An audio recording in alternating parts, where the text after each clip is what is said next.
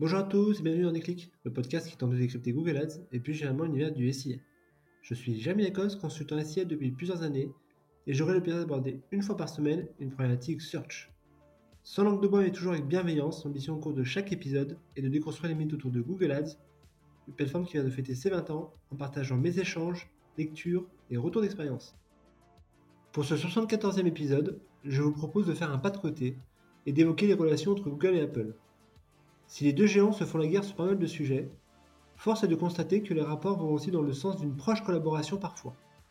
Et c'est plutôt une surprise, quand on sait que le premier est l'acteur numéro un de la publicité en ligne, et le second a construit tout son positionnement marketing sur la protection des données. À ce petit jeu, le grand perdant est Microsoft.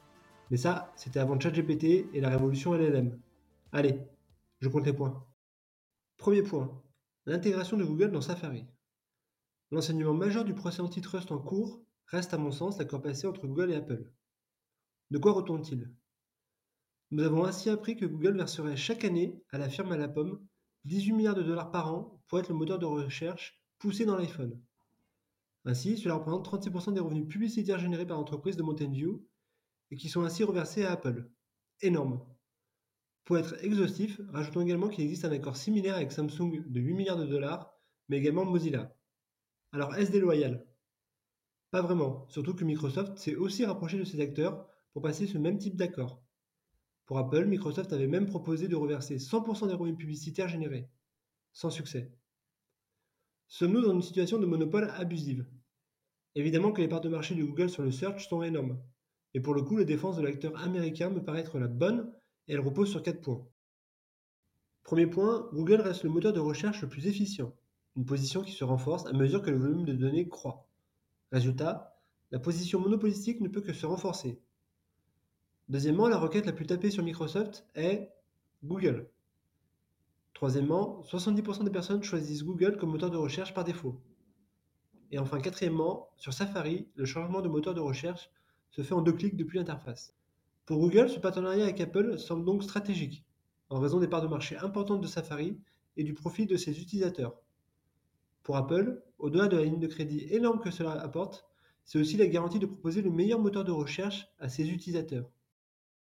Rappelons qu'a priori, Apple développerait aussi depuis des années un moteur de recherche interne, c'est le projet Pegasus, sans pour autant atteindre le niveau de pertinence de Google. À se demander finalement s'il ne s'agit pas d'une fausse menace pour faire augmenter les enchères côté Google. Apple a aussi sûrement en tête le précédent Huawei, avec des ventes qui se sont effondrées à partir du moment où le fabricant n'embarquait plus les outils Google. Deuxième exemple, la limitation du tracking. En se positionnant comme le défenseur des données personnelles, Apple revêt de facto le costume de l'anti-Google.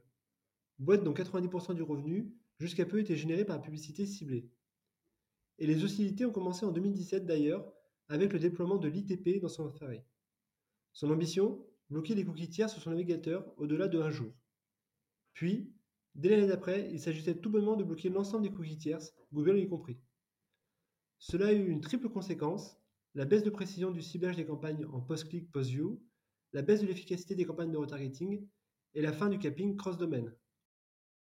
Pire, avec l'ITP 2.1 en 2019, Apple a décidé de s'attaquer aussi aux cookies first party en réduisant la date de validation à 7 jours, là où elle est généralement de 6 mois sur les autres navigateurs. Résultat, dans nos outils de pilotage, un utilisateur qui revient après 7 jours sur le site est considéré comme un visiteur inconnu, de quoi rendre complexe les arbitrages. Ces offensives d'Apple sur la partie tracking ont surtout impacté Facebook, présent qui plus est sur l'Apple Store.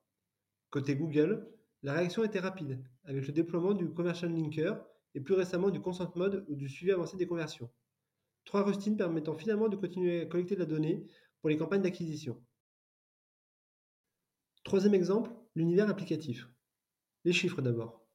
En France, Android capte 62% des parts de marché, lorsque iOS accapare le reste.